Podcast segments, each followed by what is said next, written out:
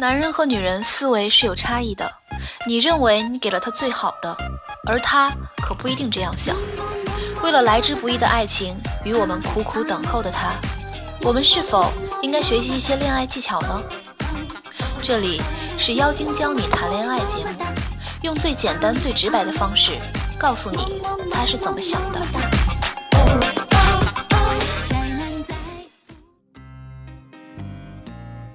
有一些人这一辈子都不会在一起，但是有一种感觉，却可以藏在心里守一辈子。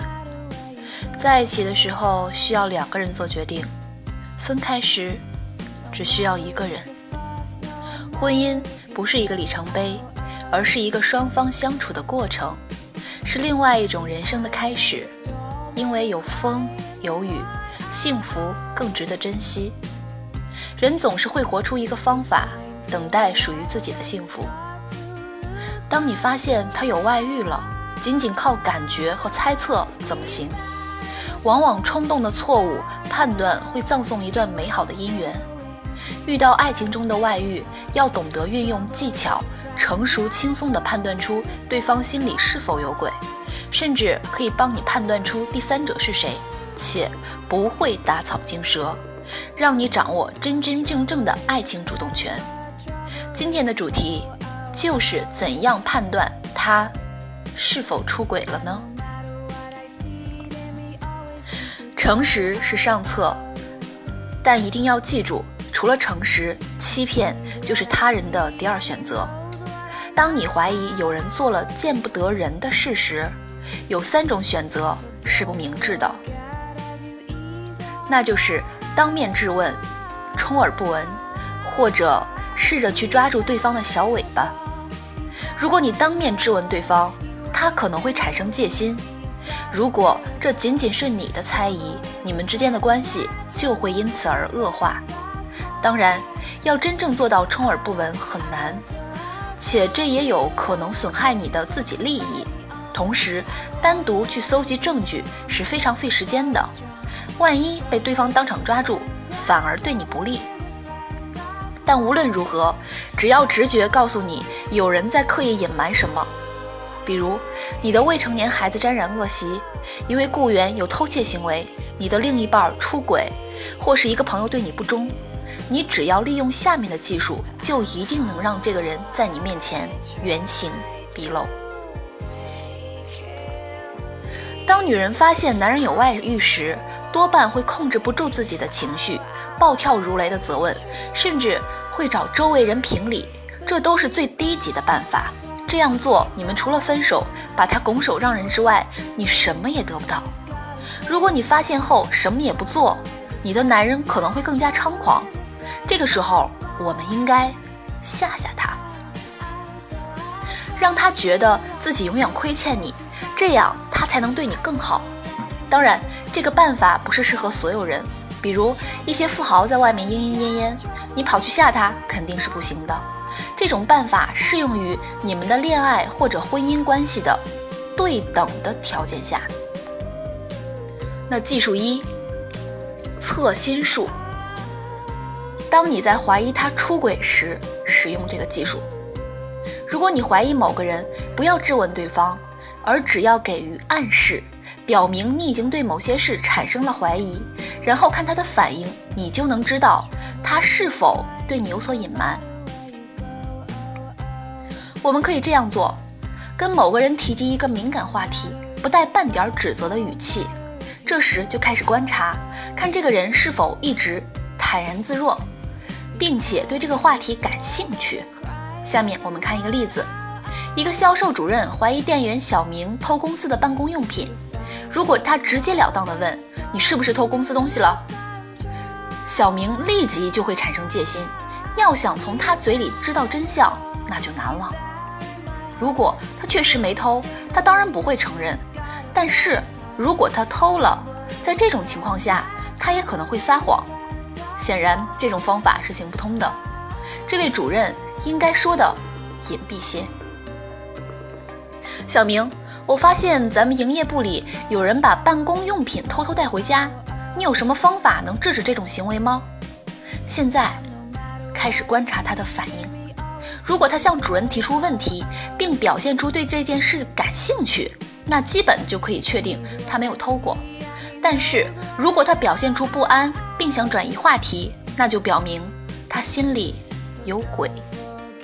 如果他是清白的，他有可能会提出意见，也会因为征求他的意见而感到高兴。如果他确实偷了，他可能会马上变得焦躁不安。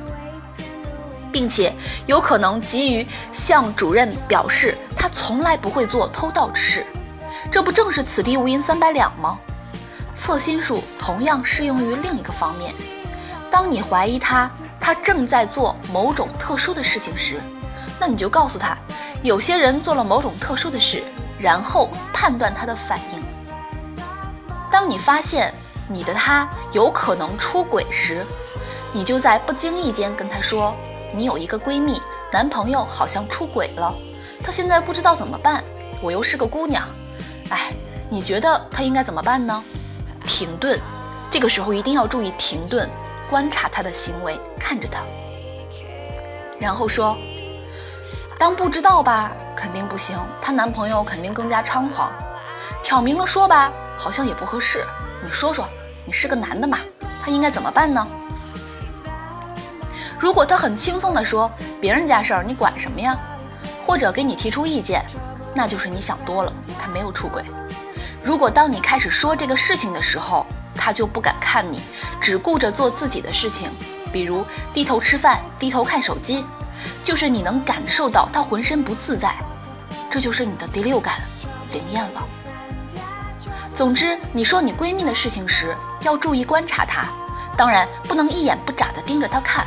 这个分寸，请大家自行掌握。这里是妖精教你谈恋爱节目。如果你在感情中遇到任何问题，都可以把你的问题发送到我的公众微信，免费得到解答。我的微信号是将妖精全拼五二零。怎样测试他是否有外遇？技术二：寻呼碰壁博士。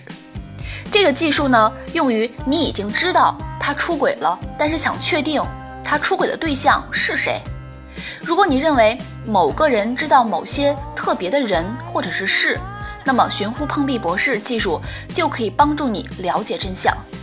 这个技术呢，这个技术依据的心理学原理是一个人对从未接触过的事情没有兴趣偏向性。简单的说，如果一个人从来没听说过李雷、王鹏或是马文，那不会对他们中的任何一个人产生更大的兴趣，他们是平等的。相反，他的注意力会自然而然地被他最熟悉的事情所吸引。假如说三人中他只认识马文，当马文的名字被提及时，他会给予更多的关注。这个技术呈现给某个人的。是几个相似的选择项，而他却被其中的一个选项所吸引，那说明他知道这个选项的某些信息，却没有向你透露。看下面的例子：一个人事部的经理认为小 A 打算离开公司，还要带走一些其他成员，他怀疑小 A 早就和秦先生结识。秦先生是另外一个竞争公司的老总。为了证实这点，经理让小 A 坐下。然后随意的把三个标有王先生、李先生、秦先生字样的文件夹放在桌上。如果小 A 已经跟秦先生见过面，或者是打算见面，那么他的视线肯定会长时间落在秦先生字样的文件上，然后可能会试着转移自己的注意力。这时，他刻意的行为，你就可以判断出事实了。这个技术还有另外一个用途。那就是只是跟某个人谈论某件事情，注意他的着重点。首先引出一些你们都知道的事实，然后改变其中的一个事实。如果他的精力都集中到被改变的事实上，那么就可以得出结论，他对这件事情是有所了解的。如果你怀疑你的男朋友的外遇是小红或者小绿，那你就找你的好朋友给你发条消息。你的好朋友的名字分别在微信上显示小红，在短信上显示小绿。这个时候，你的手机屏幕要在他的面前，你确定他是可以看到的。然后你离手机大概有三米左右，就是你的男朋友或者是老公或者是女朋友或者是老婆要远一些。请注意，你的手机必须是在屏幕上可以同时看到有人给你发短信或者是发微信的状态。如果他跟你说你手机响了，你就问谁呀？如果他说是小红，那小红百分之八十以上就是他的外遇。他可能还会问你小红是谁呀？新认识的朋友吗？没听你说起过呀。这个时候他更加注意的小是小红，而没有注意到还有小绿的信息。如果你的手机响了，他没有反应，你就说帮我看看手机是什么响了。如果他说你有微信。那小红可能就是那个外遇，还记得吗？你让你的好朋友以小红的名字给你发的是微信。如果他说你有短信，那小绿可能就是外遇，因为你的好朋友用小绿的名字给你发的是短信。如果他把手机递给你的时候删了短信或是微信，或者是阅读了短信或者是微信，那你也应该知道。是谁了吧？我们再来打个比方，当一个警察在审讯一名抢劫犯时，向嫌疑犯陈述了关于案件调查报告，但期间改变了一条可能会使嫌疑犯获罪的重要线索。如果嫌疑犯本能地把注意力放在了这条重要线索上，那他可能就是罪犯，因为线索的改变让他惊喜万分。他会立刻指出报告与现实不一致，以表示自己并没有犯罪。当然，如果他是清白的，对于他来说，整个犯罪经过都是在未知的状态下，当然也就不可能分辨出真或者是假了。让我们来看一个真实场景：警察在审讯嫌疑犯的时候，给他陈述了整个犯罪经过。你用枪把银行收纳员打死后。开着一辆挂着 G A 车牌的绿色汽车逃走，在路上你不小心撞到了另一辆车，请注意，这个是警察故意提供的错误信息。然后你打开车门，翻过一道栅栏逃跑了。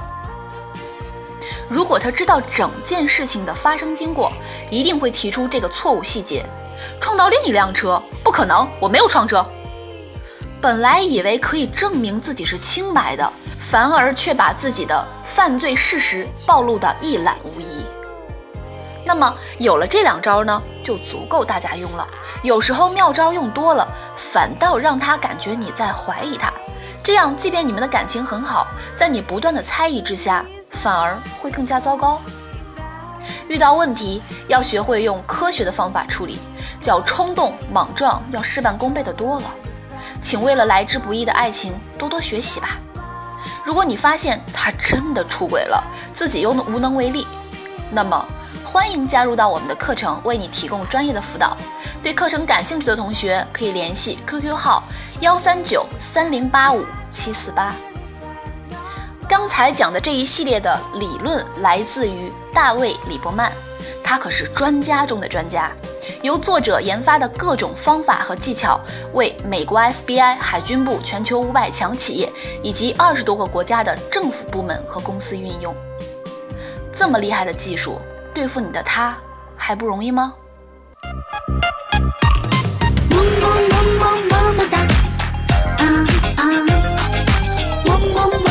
不知道这期课大家听了感觉怎么样呢？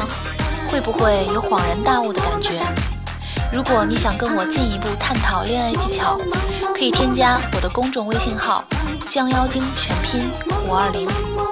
如果你对付费课程感兴趣，可以添加小苹果的 QQ 进行详细咨询，他的 QQ 是幺三九三零八五七四八。